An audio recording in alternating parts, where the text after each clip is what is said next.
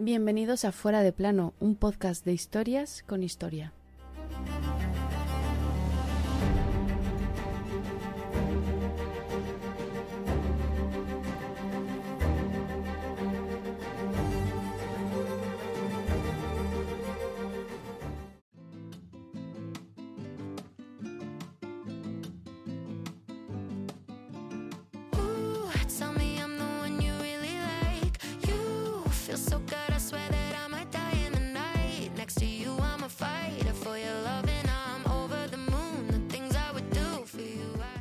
Con dos días de diferencia, los dos líderes más fascistas y sanguinarios del siglo pasado morían a miles de kilómetros de distancia, y con ello, a la Segunda Guerra Mundial le quedaba muy poco de vida.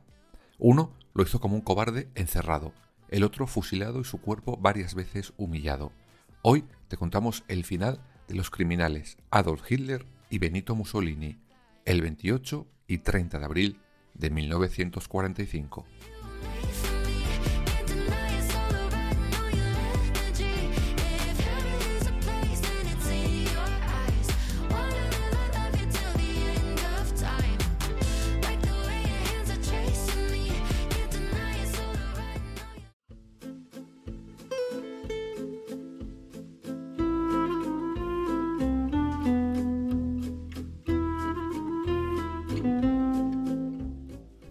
Primero con el final del duce Benito Mussolini. Todo arranca cuando la defensa que habían ideado los alemanes cerca de Italia para detener posibles avances aliados se desmorona. La llamada República Social Italiana, un títere creado por Alemania, se hundía. Y eso Mussolini lo sabía perfectamente. El 18 de abril de 1945, en un intento por salvar los muebles e intentar resistir de alguna manera, se marcha a Milán. Allí hay una reunión el 25 de abril en el Palacio Arzobispal.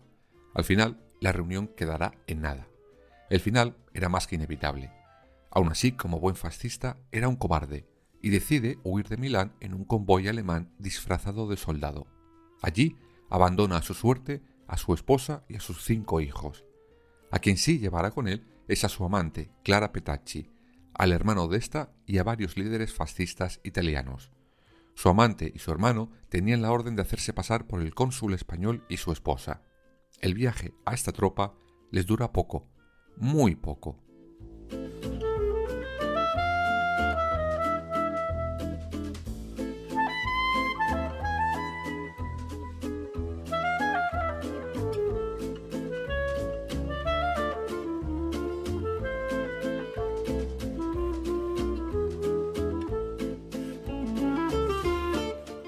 El 27 de abril de 1945, a las seis y media de la mañana, el convoy es descubierto. Comienza un fuego cruzado entre los alemanes y un grupo de comunistas. Aunque el armamento de los aliados de Mussolini era mejor, estos acceden a negociar. Sabían que la zona la conocían mejor sus perseguidores, por lo que esconderse sería una absoluta ridiculez. Los partisanos acceden a que todos los alemanes se vayan a condición de que les entreguen a los italianos que viajan con ellos. Estos dicen que sí, que se les queden para ellos, para siempre. Cuando uno de los oficiales está revisando la documentación de esos italianos, reconoce inmediatamente a Benito Mussolini y se lo hace saber a su superior. Este inmediatamente le detiene.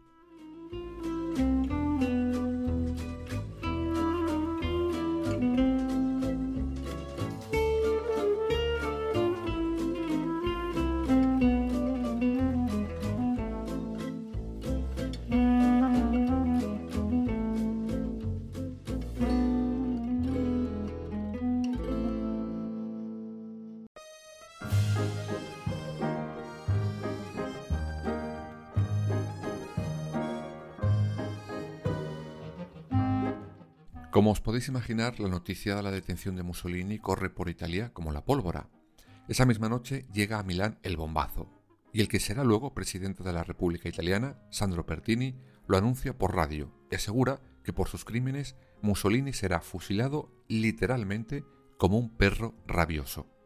Sin embargo, parece que sobre sus intenciones cae un jarro de agua fría, pues llega un telegrama que les recuerda que según lo acordado todos, absolutamente todos los responsables del gobierno fascista italiano que sean detenidos serán entregados a las Naciones Unidas para su posterior juicio por crímenes de guerra. Y en ese todos por supuesto, está el jefe de toda la panda, Benito Mussolini. Sin embargo, estos no estaban dispuestos a que Mussolini saliera de allí con vida.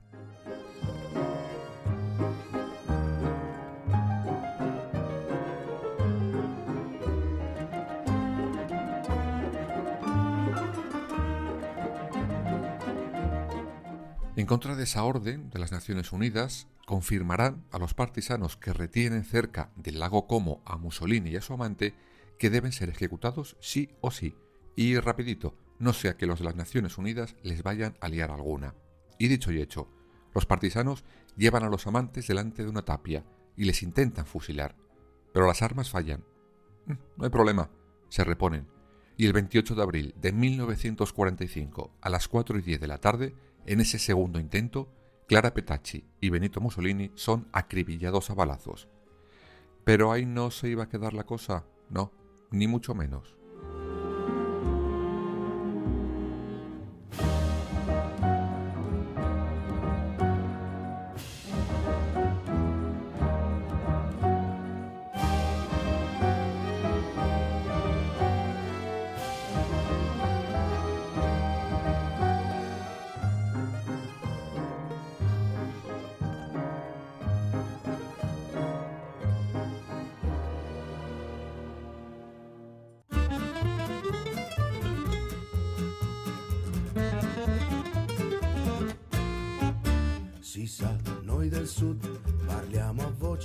Los soldados reciben la orden de llevar los cuerpos a Milán. ¿Pero con qué intención? Pues digamos que darle un tratamiento extra al cadáver del líder fascista italiano, el que había acabado con la democracia en Italia. Llegan al día siguiente a la plaza Loreto de Milán. Allí, el cuerpo de Mussolini es apedreado, pateado y tiroteado. Algunos incluso hacen sus necesidades encima de él. Como os podéis imaginar, Mussolini queda completamente desfigurado. Pero tranquilos, que aún hay más. Se prende spazio l'indifferenza, resta il silenzio di un condominio anonimo, porta pazienza al perbenismo, io preferisco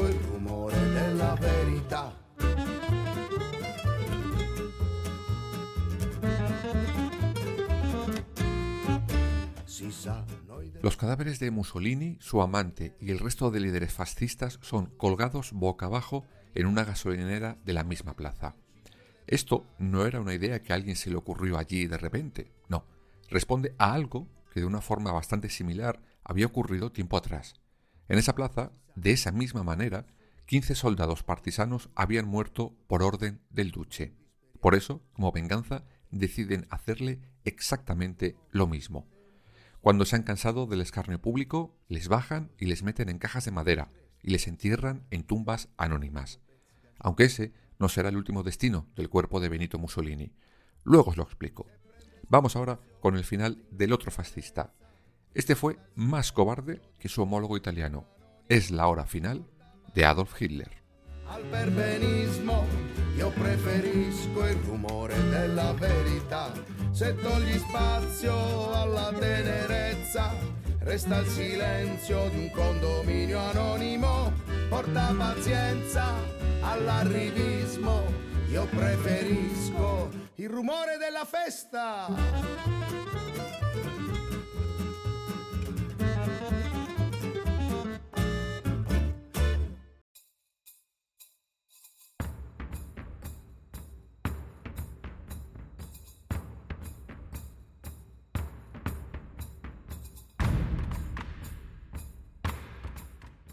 Estamos ahora a principios de 1945. Las cosas no marchan bien para el desquiciado de Adolf Hitler en la Segunda Guerra Mundial. En una reunión con su cúpula directiva, ordena que todo aquel que pueda empuñar un arma para defenderle tenía la obligación de hacerlo, quien sea. Era, evidentemente, una medida a la desesperada. Algunos de sus consejeros se oponen a esa medida. Hacer eso significa paralizar Alemania, la industria, los servicios, la economía, y no estaban ahora como para parar el país. Hitler se muestra tajante. Quien se niegue será castigado, además de ser responsable de una posible derrota alemana. Derrota que de posible tenía ya mucho. De hecho, estaba llamando a las puertas, en concreto a las puertas del Führer Bunker.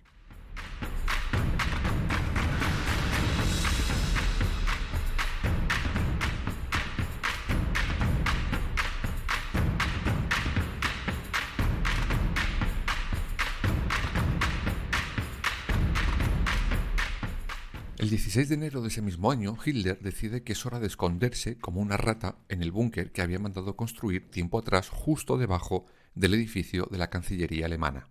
Este refugio antiaéreo se va construyendo por etapas.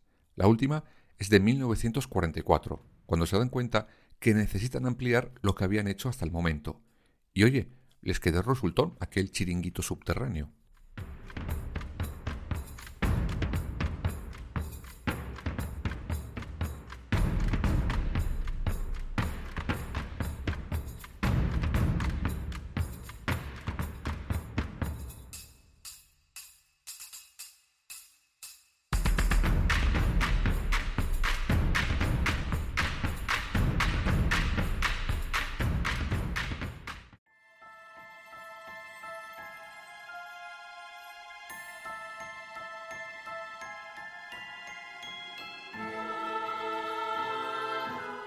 Más de 30 ambientes diferentes, un sofisticado sistema de ventilación, unas gruesas paredes de hormigón. Vamos, buena pinta.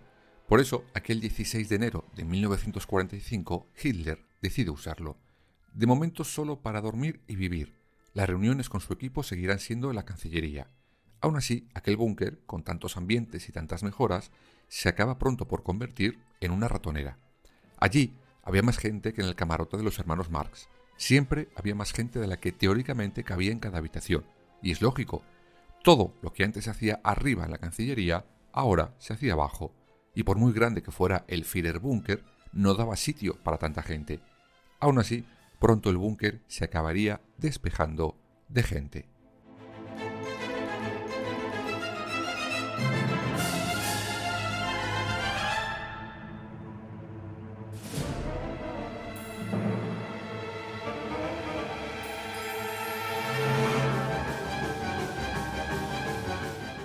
Muchos de los funcionarios salían por patas de allí a medida que el ejército ruso avanzaba en dirección a Berlín. Al final, al búnker le sobraba hasta espacio. Allí llega Eva Braun, la novia de Hitler, y también el ministro de propaganda nazi, Goebbels, junto a su mujer y sus seis hijos. Esos días, algunos dicen que Hitler enloquece del todo, más de lo que ya estaba. Pasaba de la euforia al cabreo, a la desesperación y luego a la euforia de nuevo. Planeaba batallas con ejércitos que ya no tenía, hablaba de territorios que ya había perdido, pero nadie le decía que la guerra estaba ya perdida. Nadie tenía los bemoles suficientes de decirle, Adolfito, que la has liado, que se acabó majete, jaque mate.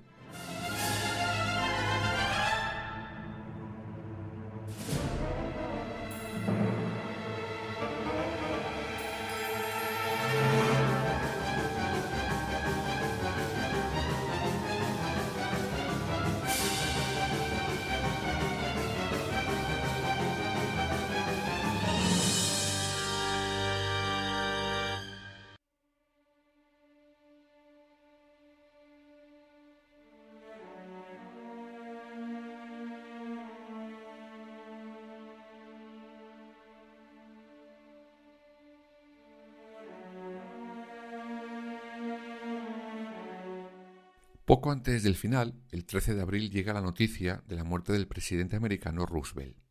Dicen los historiadores que Goebbels le vende a Hitler aquello como una esperanza, y el otro va y se lo cree. Por la noche, la realidad se, volve- se volverá a imponer.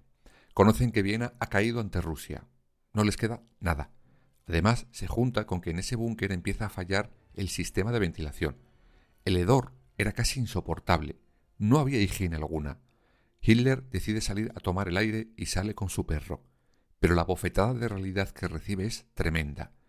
Donde antes había verde esplendor, ahora solo hay escombros, cenizas, destrucción.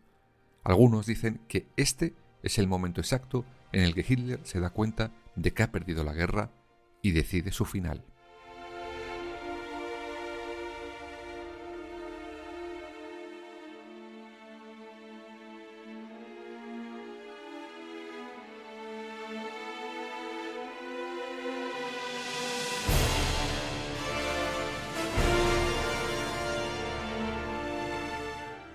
El 22 de abril le preguntó a su médico personal cuál era la mejor manera de suicidarse. Este le da la respuesta que el Führer seguirá días después. Pero antes de eso, Adolf Hitler toma su última y salvaje decisión. Los ganadores no disfrutarán de nada de su país. Es la orden de tierra quemada. Manda destruir toda Alemania. Además lo hace como venganza a sus compatriotas que le van a sobrevivir. En su locura entiende que no son dignos del sacrificio que ha hecho por ellos. Afortunadamente, esta última orden del desquiciado, su ejército, se la pasará por el arco del triunfo.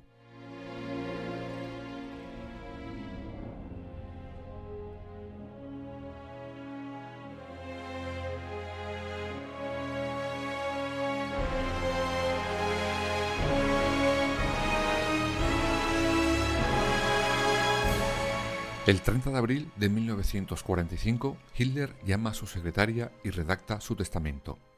Esta creyó que iba a redactar un documento de, digamos, bueno, disculpa, pero no, se equivocaba. Hitler estaba dejando el legado de su supuesto todavía poder a diferentes ministros. No se había enterado todavía que no había nada que dejar en herencia, tan solo un bonito cadáver.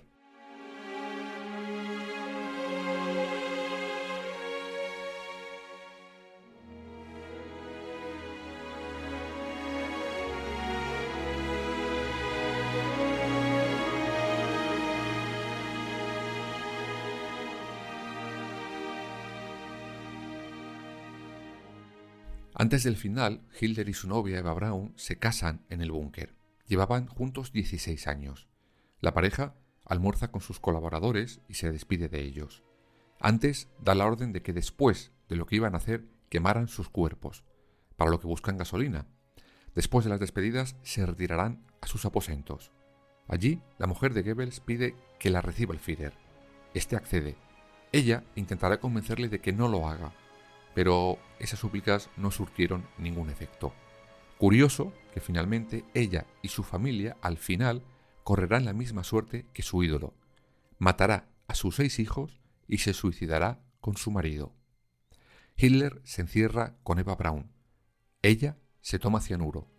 Él se dispara un tiro en la sien. Diez minutos después, algunos de sus colaboradores entran en la habitación. Ven lo que hay. Todo ha terminado.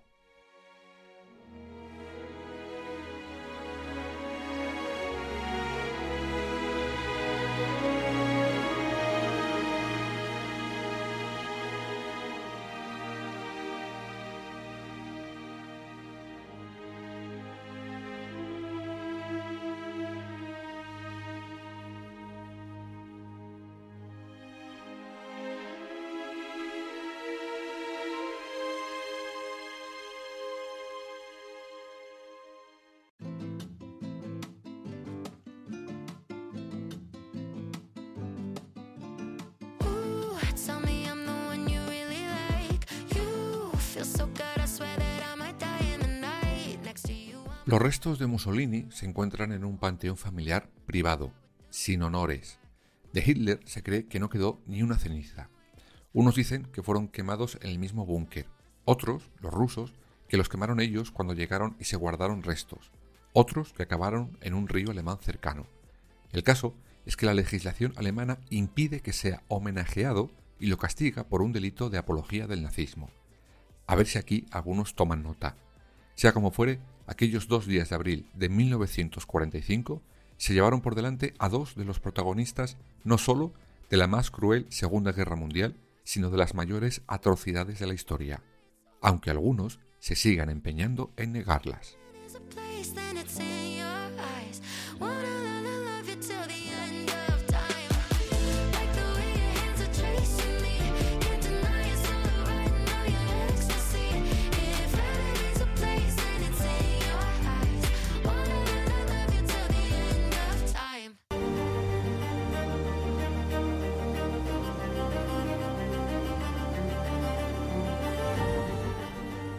Fuera de plano. Suscríbete en las principales plataformas y síguenos en nuestras redes sociales, Instagram, Twitter y Facebook. Fuera barra baja de plano.